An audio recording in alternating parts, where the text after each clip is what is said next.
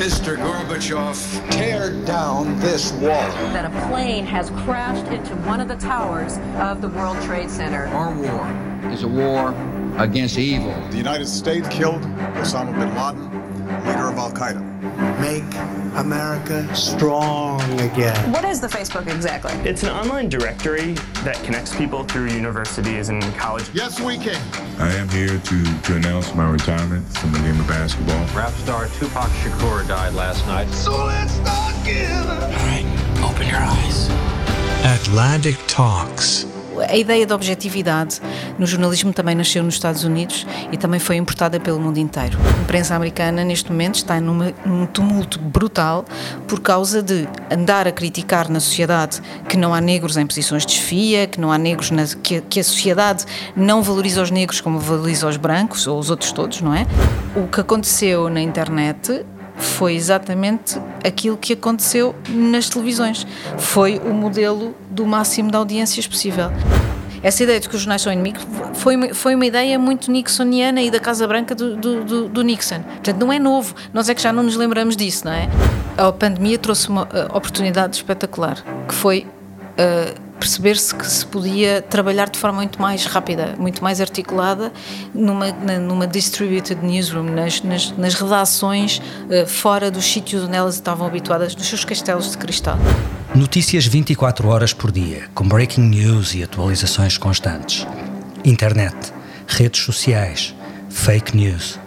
Quase tudo o que determina a realidade do jornalismo em 2020, para o bem e para o mal, veio dos Estados Unidos ou ganhou dimensão por lá. Quer a prova? This is CNN. No início dos anos 80 chegou a CNN. Um canal de cabo com notícias non-stop vai falhar, disseram. Não há notícias 24 horas por dia. Ora, não só não falhou, como o modelo foi importado por canais de todo o mundo. Em Portugal temos quatro desses. Têm notícias 24 horas por dia? Não. Mas isso é outra conversa e vamos tê-la já a seguir. No final dos anos 80, temos o primeiro Internet Service Provider. Nos anos 90, chega a World Wide Web. By Christmas Day 1990, a prototype for the World Wide Web was complete.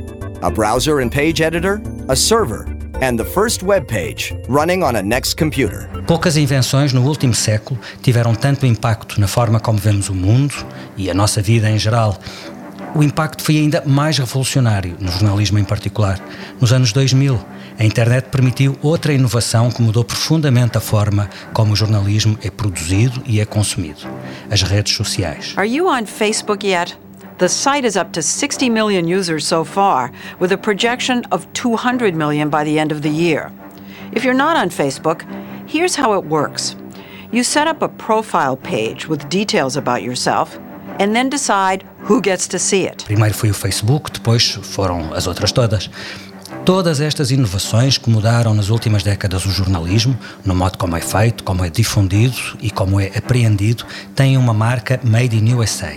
Tal como teve origem nos Estados Unidos a crise do subprime. Uma crise com impacto global e em todas as atividades económicas, mas que deixou particularmente maltratado o negócio do jornalismo, agravando as angústias de um setor que anda há demasiado tempo à procura de um novo modelo de negócio.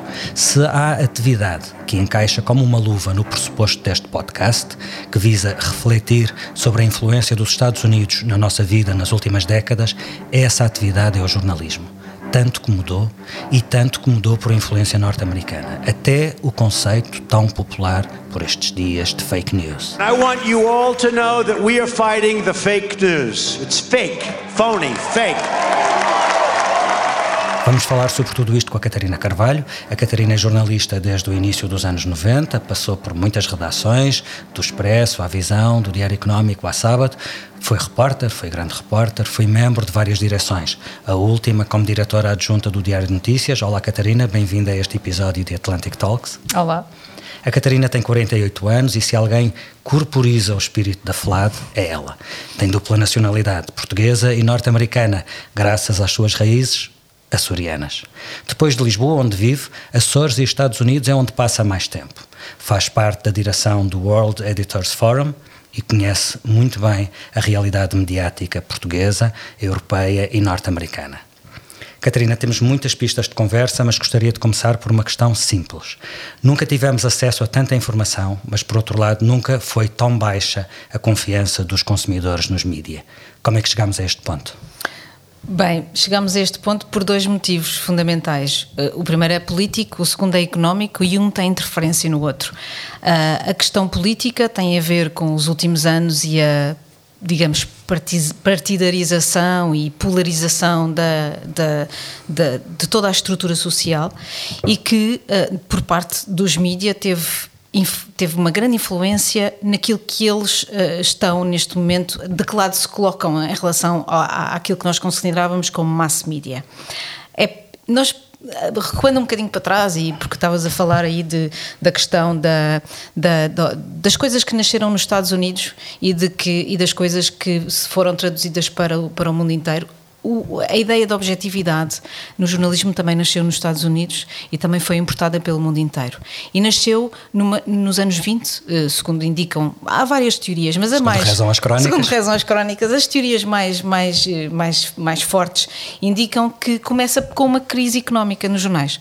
Começa com uma crise dos, com a crise dos anos 20 que acaba com muitos jornais regionais, havia vários jornais nas, nas, em todas as cidades americanas, e quando começa a haver, por exemplo, em Filadélfia ou em Boston ou, ou noutras cidades mais pequenas apenas um jornal daquele local, esse jornal tem que se tornar um mass media, tem, tem que trabalhar para o mínimo denominador comum entre todos os leitores. Ou seja, tentar ir buscá-los todos Exatamente. e não, apenas e não apenas a sua base. A sua base. Como nos partidos políticos. Como nos partidos. Aliás, os jornais nascem na América para eh, acolher essas, essas uh, franjas dos partidos políticos. E quando eles, quando eles tentam abarcar a, a maior parte das pessoas da comunidade, é óbvio que não podem ser partidários, porque estariam a alienar uma parte importante das suas audiências. Esse modelo da objetividade que, que, que, que, a seguir se formou e que é, e que é mais, mais recente porque eles começam a, se, a, tentar fazer uma espécie de realismo, ou seja, de dar as notícias como elas são e que é muito uh, aquilo que os americanos chamam de jornalismo estenográfico, que é basicamente dar uh, uh, aquilo que as pessoas dizem e que se tornou, de certa forma, muito próximo do poder também.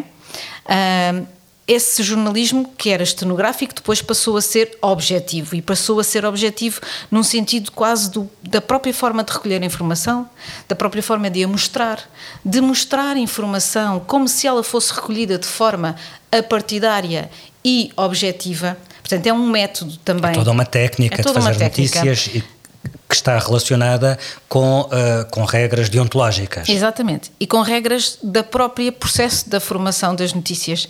Isso é interessante verificar isso porque tem muito a ver, e os principais, o Walter Lippmann, por exemplo, falava muito de um método científico aplicado à, à formação das notícias. É engraçado nós pensarmos, por exemplo, que isso tem a ver também com o apogeu das teorias freudianas que nos levam a pensar no subconsciente. Então, o jornalismo tenta evitar essas malhas do subconsciente e dos bias, das, das propensões para dar determinada história. Essa, essa objetividade, que ainda hoje é o que rege a maior parte dos jornais grandes, e estamos a falar, por exemplo, do Washington Post ou do New York Times, essa tentativa de colocar as notícias de forma objetiva está numa crise forte há muito tempo. Essa crise forte que existe há muito tempo tem a ver também com o facto de nós estarmos a viver a crise da internet e a crise económica que a internet provocou nos Há muitas jornais. crises juntas e podemos uh, uh, tentar uh, dissecá-las um, pouco, um, pouco, um pouco já a seguir. Exatamente. Mas tu, tu, tu falavas de, de, de razões, razões políticas. políticas. O que tu me estás a dizer é que depois de uma crise económica, que foi, basicamente, ainda vivemos nos, na, na, com as consequências da, da crise de 2008, e, e, para nem falar da crise em que estamos, que será provavelmente ainda bastante maior, os jornais não, não reagiram como nos anos 20, tentando alargar ao máximo uh, a sua base, uh, reagiram antes não pelo apartidarismo, mas pelo alinhamento partidário ou pelo alinhamento ideológico com posições políticas, é Sim, isso? Sim, isso sobretudo os jornais, estamos a falar de jornalismo, não só de jornais. Uhum. Falaste aí da CNN e da Fox, por exemplo, são um caso absolutamente extraordinário disso, não é? Mas tu achas que isto uh, uh, é essencialmente. Um, é, é, muito fácil identificar isto como uma reação ao fenómeno Trump. Mas nada disto começa com o fenómeno Trump. Não, ele é um efeito até disso, não é? E em relação. Uh, só para voltar aqui um bocadinho ao, ao 2009, há uma grande crise de confiança nos mídias em 2009, porque em 2009 o que aconteceu foi que os jornais e o jornalismo americano, e o português também, já agora a talho de foice, não conseguiu ver os sinais da crise, não conseguiu criticar a elite que provocou a crise, que é a elite financeira, a elite bancária americana, e foi muito criticado, o jornalismo de elite da bolha, foi muito criticado nos Estados Unidos por não ter denunciado aquilo que se estava a passar e aquilo que era óbvio que se ia passar, que era, no fundo, a, a elite financeira a aproveitar-se de uma, de uma classe mais pobre e que não podia objetivamente eh, fazer aquele, aquela quantidade enorme de, de, de, de empréstimos bancários e que foi o que deu a grande crise, porque foi uma crise financeira, não é? Não foi uma crise económica. Most of what drove the financial crisis was not concealed by some dastardly James Bond style plot. Most of it was just widely ignored by the public and politicians and most journalists. You know, this shakes your core. This shakes your trust in American institutions. Uh, most of the coverage uh, leading up to the crash ignored the, the really central problem, which was that fraud and predatory tactics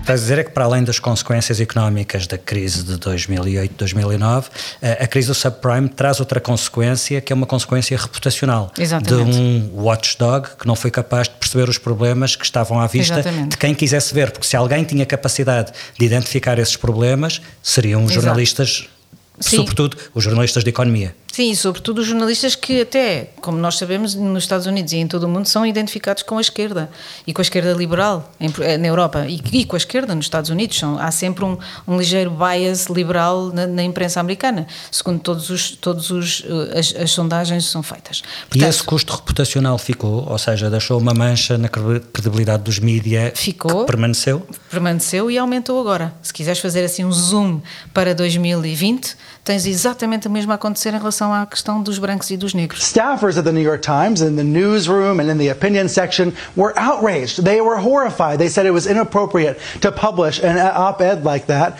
Uh, then the New York Times eventually agreed. They basically uh, uh said the, the story should not have, the op-ed should not have been published at all. A imprensa americana neste momento está num tumulto brutal por causa de andar a criticar na sociedade que não há negros em posições de chefia, que não há negros na, que, que, a sociedade não valoriza os negros como valoriza os brancos ou os outros todos, não é? Uh, e Uh, e, e, de repente foi obrigada pela primeira vez a olhar para dentro e perceber, e isso no New York Times é evidente, nos últimos, nos últimos meses, nas últimas semanas, que é obrigada a olhar para dentro, apesar de ter um diretor que é negro e que veio de, de New Orleans, uh, a, a dizer o que é que nós estamos a fazer para pôr negros nas nossas redações e não só isso, como também para ter uma visão diferente daquilo que são, do que é notícia ou não.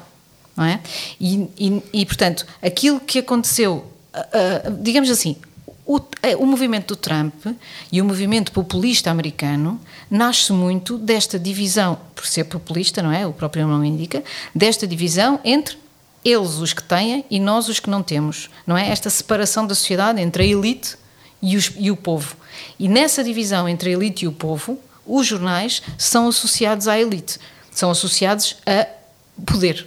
Daí que haja um elemento particular do discurso de Trump que tenha tido tanto sucesso e tenha, como se diz hoje, viralizado. Há quatro anos que o adjetivo mais associado à palavra notícia é o adjetivo falsa, notícia falsa, fake news. Exato. Eh, que essa associação seja promovida globalmente pelo homem mais poderoso do mundo, o presidente dos Estados Unidos. That is a lot of fake news back there. That's a lot. É muito interessante. Aliás, o, o, Reuters Institute, que é baseado em Inglaterra, eh, diz, eh, fez no seu último eh, relatório uma, uma muito interessante proporção, a proporção das pessoas que estão muito preocupadas com notícias falsas. A proporção das pessoas que estão preocupadas com notícias falsas vindas da imprensa à direita é basicamente 10 vezes mais do que as que estão preocupadas com as notícias falsas vindas da imprensa à esquerda. A proporção das, das pessoas uh, que estão preocupadas com notícias falsas vindas dos partidos políticos à, à esquerda é 49%. A, pro, a proporção das pessoas que estão preocupadas com as notícias falsas vindas dos partidos políticos à direita é de 35%. Portanto, a noção de que os jornais divulgam notícias falsas está profundamente arraigada na direita americana e, mais ainda, na direita trumpista.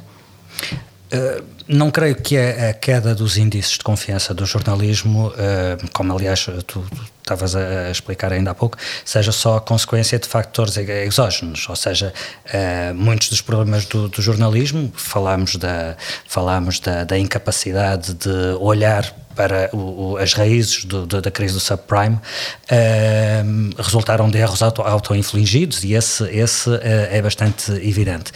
Uh, talvez pudesse, para tentar uma visão quase cronológica, começar pelo, pelo porque acaba por ser uh, por ter consequências para algo que acaba por ter consequências muito sérias e que afetam todo o jornalismo que é o conceito das notícias non-stop. 24 horas por dia, 7 dias por semana, 365 dias por ano Todos sabemos que não há assim tantas notícias, ou melhor, até pode haver, mas não são daquelas que fazem parar as rotativas, que faziam parar as rotativas, ou aquelas a que a CNN nos habituou com breaking news. Uh, isto significa que para manter uma audiência interessada foi preciso carregar no dramatismo, empolar factos, criar uma tensão muitas vezes artificial.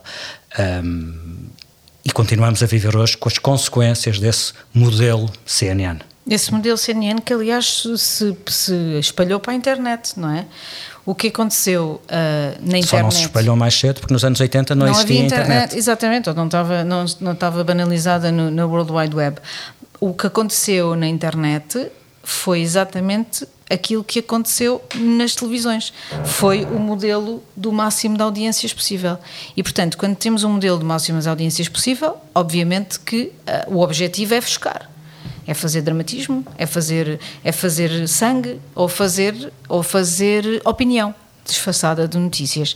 E isso, que, isso, aquilo que existe na internet é um sistema de viralização da informação e essa viralização da informação tem uma segunda vaga, já existia obviamente na internet, mas as coisas estavam mais ou menos controladas. Quando aparecem as redes sociais, que são exatamente, uh, vivem de.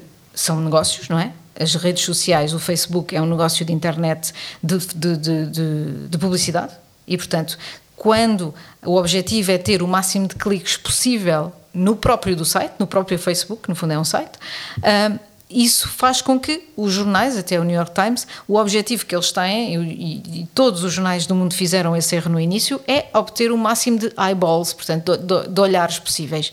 E, portanto, aquilo que, aquilo que fizeram foi copiar o, o efeito CNN, foi dar os breaking news, dar a máximo de, de parangonas, uh, uh, uh, o choque, a emotividade muito Mas muito não forte. só isso, como uh, uh, fazer isso em contínuo. Ou em seja, contínuo. quando os jornais existiam em papel, só era, o ciclo era de 24 Sim. horas, havia uma manchete por dia.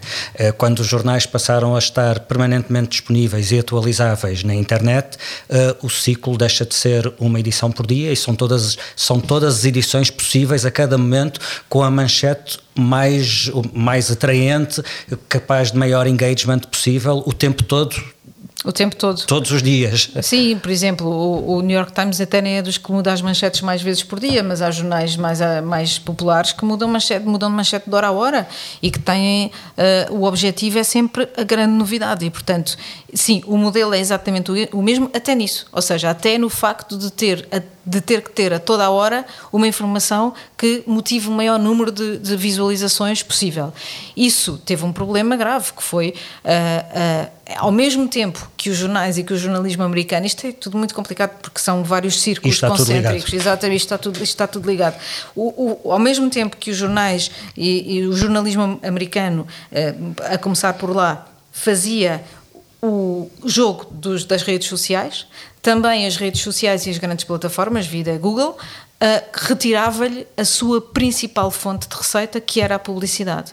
E, portanto, os jornais começaram a, a, perder, por um lado, na credibilidade e a perder, por outro, no negócio. E aí estamos outra vez na, na questão, e já para não falar de questões que são objetivamente feitas dessa forma, não é? A campanha do Trump, por exemplo, teve cá, esteve cá o especialista na Web Summit, uh, fez uh, usou, o Obama já tinha usado a internet para ter acesso ao maior número de pessoas, mas não a tinha feito de forma psicológica. A campanha do Trump uh, uh, usou agências que retiravam informação do Facebook, é, é daí que vem o grande escândalo da Cambridge Analytica, retirou informações das pessoas, psicologicamente, das pessoas do, que, que usavam o Facebook, para proveito próprio da sua campanha, mostrando as mensagens absolutamente uh, targetizadas para aquela pessoa que eles sabiam que ia reagir daquela forma. Eu percebo isso tudo. O que é que isso tem a ver com jornalismo? Tem tudo a ver com jornalismo, porque uh, este, é o, este é o mundo da comunicação, em que os jornais também se movem.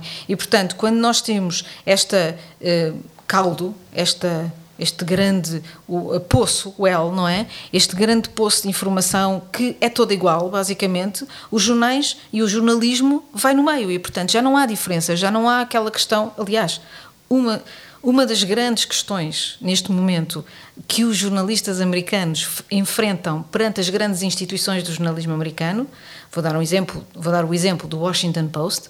Há neste momento a acontecer, está a acontecer agora, nestas semanas, uma grande uh, revanche contra o, o, Martin Barron, o diretor do, do Washington Post, porque os jornalistas acham que têm que ter mais voz e que não podem não se pode sobrepor, sobrepor à voz deles que é individual e que está nas redes sociais e que fala para todo lado a voz institucional do jornal. Quando o Martin Barron, que é um daqueles beirões do antigo jornalismo americano, mais tradicional e é impossível, acha o contrário. Acha que o jornalismo, o jornalismo do Washington Post é o jornalismo do Washington Post. Até porque e, os jornalistas têm sempre a possibilidade de ir para as redes sociais ou fazerem um blog, imagino eu. Por exemplo. uh, bom, então vamos uh, recapitular. Informação 24 horas por dia, conceito lançado na televisão. Esse conceito estende-se a todo o jornalismo graças ao surgimento da, da, da à banalização e à popularização da, da, da internet e depois é empolado pelas redes sociais. Ora bem, tudo isto acontece num conceito muito específico que forma uma tempestade perfeita. O Facebook surge em 2004, compra o domínio facebook.com em 2005, em 2008 chega aos 100 milhões de utilizadores, daí em diante o crescimento é uhum. é absolutamente vertiginoso, e as redes sociais tornam-se como tu estavas a explicar há pouco, um dos grandes difusores de notícias produzidas pelos, pelos mídias tradicionais. Depois esta tendência vem juntar-se outra, que já era marcante pelo menos desde o início deste século. Houve um momento em que, com a difusão da web, os jornais em particular acharam que era boa ideia dar, dar aos leitores gratuitamente aquilo que antes vendiam, as notícias, o que é um caso extraordinário de, de, de, de desvalorização de produto. Mas mais uma vez é, é, é, é o modelo da televisão a funcionar. A televisão também não cobrava por informações a televisão cobrava aos anunciantes para estarem junto das suas audiências. A questão, Aí é que este, é igual. a questão é que este foi o primeiro passo para a destruição do modelo de negócio clássico do jornalismo e o segundo foram as redes sociais, como tu explicavas, porque de repente as notícias circulavam alavancadas na partilha nas redes sociais eh, e nos grandes motores de busca, nos Facebooks, nos Googles, e os anunciantes, em que percebem que têm mais impacto colocando a publicidade no Facebook ou no Google do que neste ou naquele certo. jornal ou, ou, e, e, para a tempestade ser completamente perfeita, ainda faltava a crise financeira das nossas vidas, que foi a crise de, de 2008. E, portanto, resumindo, as redações vêm-se com muito menos receita, porque uh, vendem menos e têm menos publicidade, estão obrigadas a cortar despesa, começam pelos jornalistas, estão obrigadas a fazer mais e mais depressa, porque as redes sociais impõem uma urgência, sendo que as redes sociais não têm que cumprir a, tal técnica, não tem que cumprir eh, normas deontológicas, não tem sequer que confirmar a veracidade claro. do, do, de, uma, de uma informação. Tinha tudo para correr mal? Tinha. E correu. E correu mal. Eu tinha aqui uns dados. A McClatchy, que é um, o grande grupo de imprensa regional eh, americana e de imprensa local, tem 30 jornais neste momento. Em 2006 tinha 15 mil empregados. Em 2018 tinha 3.300. Basicamente, o, o o, o reverso desta medalha dá-se do ponto de vista tecnológico a partir do momento em que, é, em que se torna possível pagar por notícias online, ou seja, em que o digital cresce do ponto de vista da subscrição. Isso e, contrariando aquela ideia alimentada pela própria comunicação social, no momento em que disponibilizou livremente o que antes vendia, contrariando a ideia de que as notícias são uma commodity. Sim. Há notícias que têm um valor por si Sim. e que vale a pena pagar por elas, mas estamos a falar sempre de públicos de nicho. Claro, ou não, depende. O New York Times não é propriamente um nicho. Porque tem é? uma audiência global. Tem uma audiência global e mesmo nos Estados Unidos também. Uh, e a, o New York Times foi o primeiro, foi o primeiro a avançar com isso no, no, nos Estados Unidos. O Washington Post também avançou logo, mal, mal, mal o, o, New York Times avançou. E são anos e anos, já faz quase 20 anos de trabalho junto das audiências para tentar obter de novo subscrições como eram aquelas que nos traziam o New York Times à porta ao domingo num grande saco plástico porque era, pesava quase 2 quilos. E isso faz como? Como é que se convence as pessoas a pagar por aquilo que genericamente têm à borla, faz que informação. de forma difícil e faz de maneira uh, fechando, basicamente, proibindo a, a, o acesso à informação. Mas as pessoas só pagam para entrar e faz se sentirem que vale a pena. Claro, Portanto, é isso que faz... eu ia dizer. E também se faz dando valor à informação há aqui uma, uma boa reversão da bolha. Ou seja, o que é que acontece? Acontece que o New York Times, quando começa a dar, a, dar, a, a permitir as subscrições, ou seja, a vender o que tem para vender, que são as subscrições de notícias e de informação. Informação.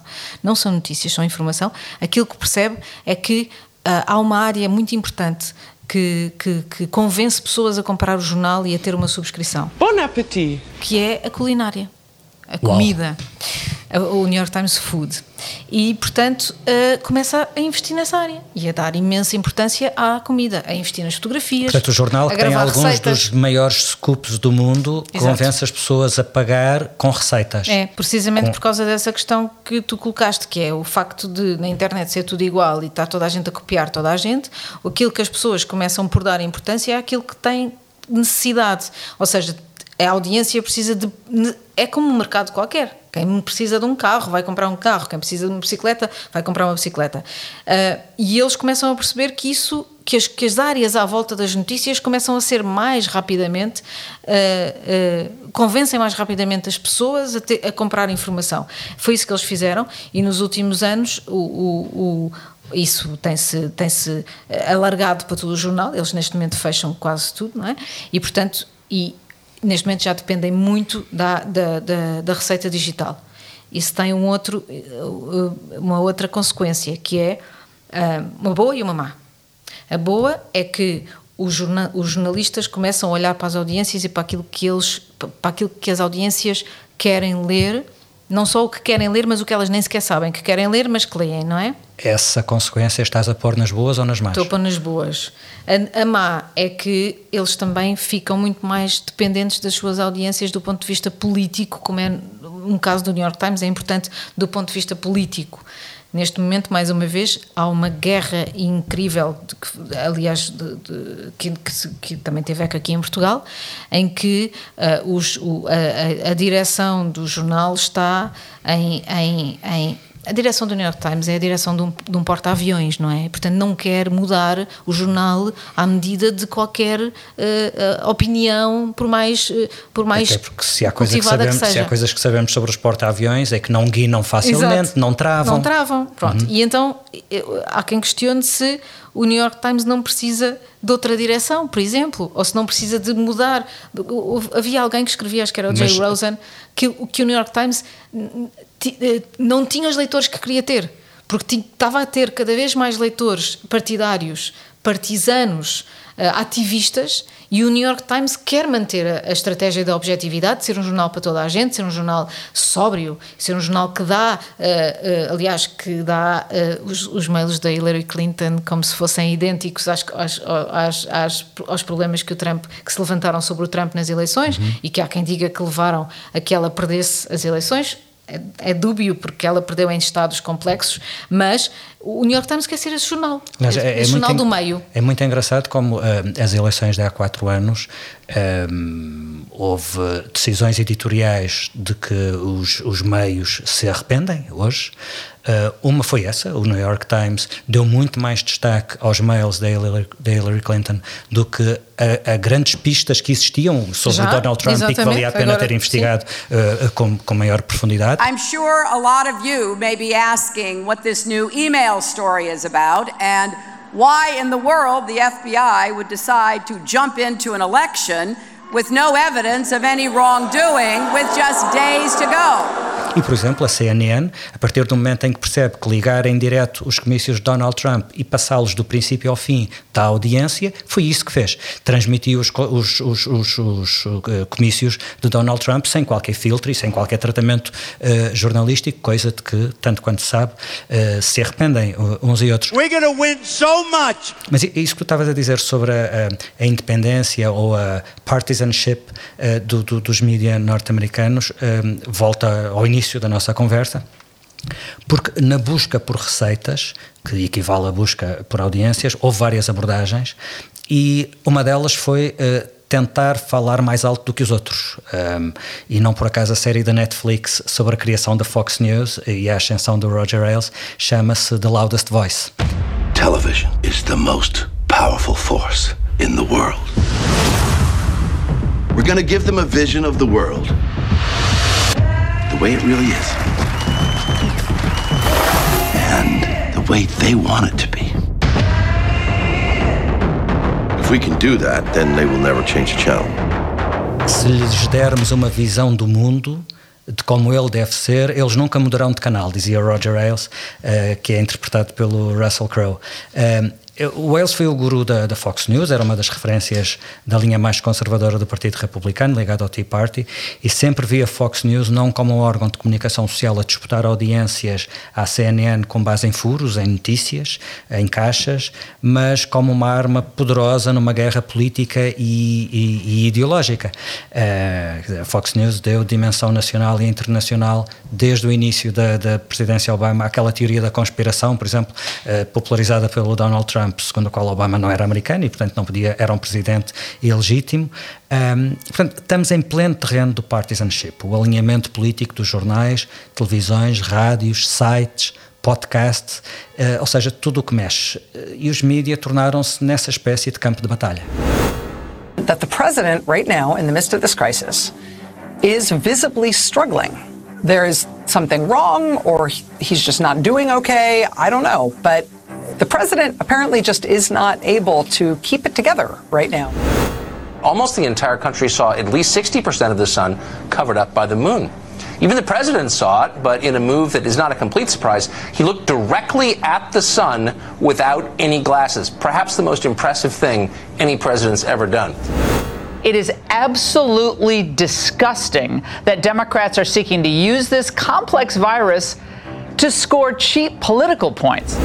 If you are a president who has declared a national emergency, you thereby accept national responsibility to run the response to it. That's your one job from that point forward, and it's nobody else's job because nobody else has the power that you have to declare these things and put them in place and thereby put the federal government in charge of coordinating things. That's it. Mas não é novo. Atenção, quando Nixon foi presidente e por acaso estamos a falar de um dos momentos altos do jornalismo mundial, o caso Watergate, quando o Nixon foi presidente, uh, havia, portanto, no final dos anos 60, havia exatamente a mesma questão. Levantava-se exatamente a mesma questão. Ou seja, havia o, o, o, Partido Republicano e a Casa Branca do, do Nixon eh, eh, tinha uma guerra permanente contra os mídias que, que, acusava de serem liberais. E os mídias eh, tentavam eh, jogar a cartada da objetividade, ou seja, não há, mesmo se nós formos perguntar à Fox News se eles são partiza, partidários, eles vão dizer que não, uhum. que são, que dão todas as visões da realidade, sobretudo os, os, seus jornalistas. Não estamos a falar da, da dos dos, dos pivôs ou de, ou, de, ou de, alguma coisa eh, fora do jornalismo. Mas, na verdade, eh, essa, esse, esse, essa ideia de que os jornais eh, são o inimigo, não é? Que é no fundo aquilo que o Trump faz. Os jornais são inimigo e agora a sua, a sua assessora de imprensa cada vez mais faz isso, não o é? In, o inimigo do povo o inimigo do povo e ele é o representante do povo, portanto é a mesma coisa, não é? Essa ideia de que os jornais são inimigos foi, foi uma ideia muito nixoniana e da Casa Branca do, do, do, Nixon. Portanto, não é novo, nós é que já não nos lembramos disso, não é? E portanto, aquilo que aconteceu a seguir uh, a isso foi precisamente foi o, o, o, auge, não é? Foi a seguir ao Watergate, o jornalismo eh, otorgou-se a ideia de ser um contrapoder e de ser o quarto poder, ou pronto, como, como quisermos chamar. E, portanto, foi, foi um tempo, foi um tempo muito, muito bom e de uma idade de ouro do jornalismo. Portanto, até pode ser que isto, que isto tudo venha a dar em alguma coisa boa. Por enquanto, estamos, num cenário negro. E esta questão que existe nos Estados Unidos, que não, atenção, não, não um, a questão do, do, do, da polarização da sociedade, neste momento, já não é só uh, entre republicanos e democratas, é também a questão rássica está a tornar-se e está a levantar-se e é muito, muito importante a partir deste momento. Aliás, eh, neste momento, qualquer questão social foi weaponized do ponto de vista uh, partidário. Usar ou não máscara é um statement Exatamente. político e não devia Exatamente. ser em plena Exatamente. pandemia, não é? Exatamente. E uma das, uma das, das, das questões que mais se levanta nos, nos Estados Unidos é devemos ou não, sobretudo nos grandes jornais, é devemos ou não uh, ceder. Devemos ou não ceder. Mesmo Como assim?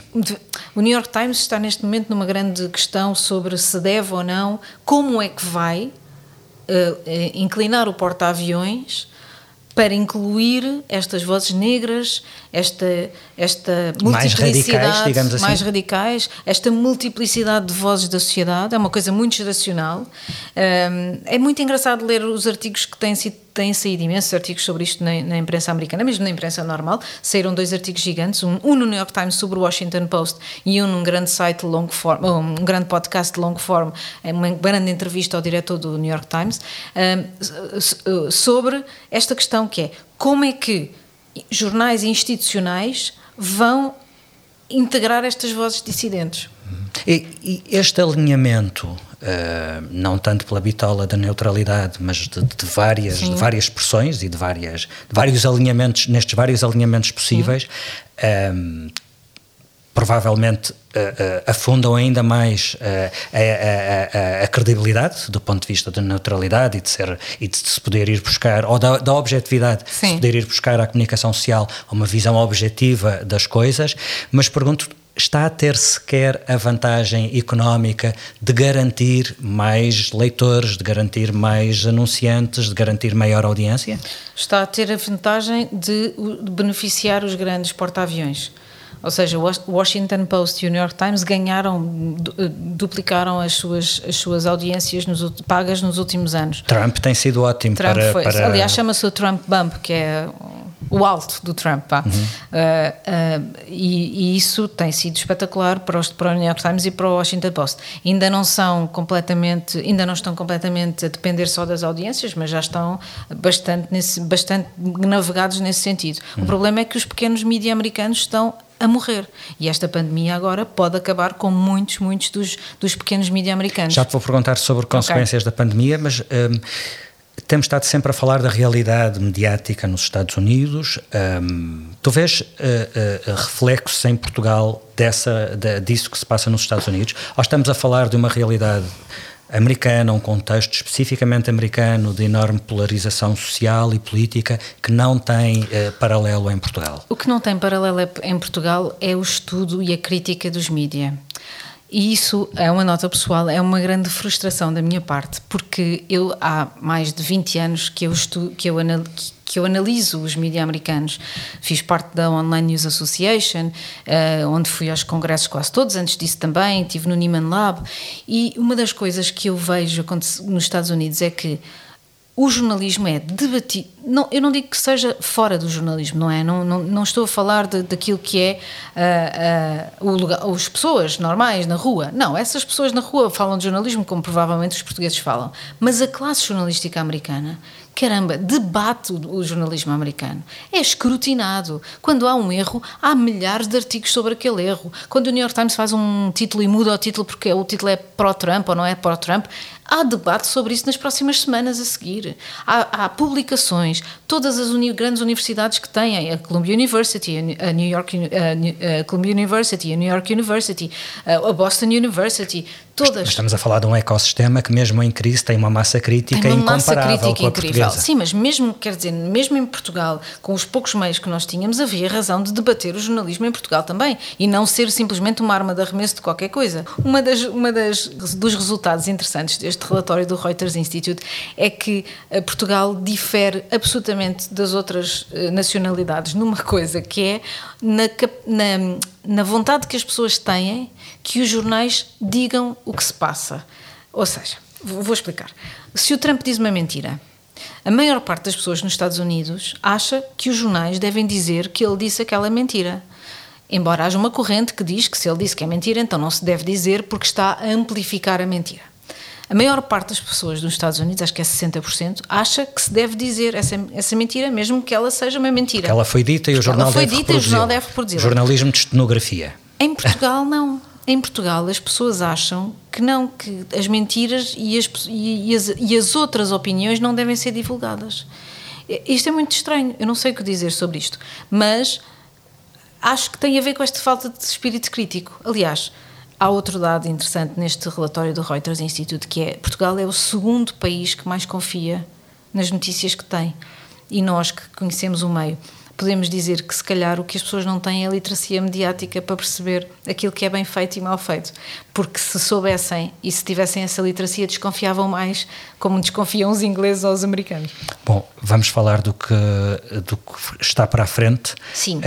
a pandemia, ao mesmo tempo que trouxe uma crise económica, que mais uma vez fez cair a publicidade nos mídias tradicionais, também fez subir audiências, uhum. muito, muito, jornais, rádios, televisão, podcasts pegando naquele chavão da crise como oportunidade, que oportunidades é que a pandemia trouxe? A, a, a pandemia trouxe uma oportunidade espetacular, que foi uh, perceber-se que se podia trabalhar de forma muito mais rápida, muito mais articulada, numa, numa distributed newsroom, nas, nas, nas redações uh, fora dos sítios onde elas estavam habituadas, nos seus castelos de cristal. Fora dos castelos de cristal é possível fazer jornalismo, é possível fazer jornalismo mais perto das pessoas. E isso é uma das consequências positivas da pandemia. Muito bem, termino propondo-te um jogo de palavras. Eu digo qualquer coisa relacionada com os Estados Unidos, tu respondes com a primeira palavra que associes àquilo que eu disse, é mesmo uh, uh, para viver perigosamente. Primeira emenda. É essencial, absolutamente essencial para, para, para a vida em sociedade. É preciso que, que haja liberdade para dizer o que se quer, mesmo voltando àquilo que eu disse, mesmo aquilo que não é correto. New York Times. For all. Enemy of the people. Uh, uma falsidade. Hillary. Uma pena. Rosebud. O princípio de tudo. Nova York. a cidade espetacular para fazer jornalismo, sobretudo jornalismo local, jornalismo na rua, jornalismo que vai ao fim da rua. Obrigado, Catarina, pela tua disponibilidade para este episódio de Atlantic Talks. Já a seguir, fica a saber quem é o nosso próximo convidado.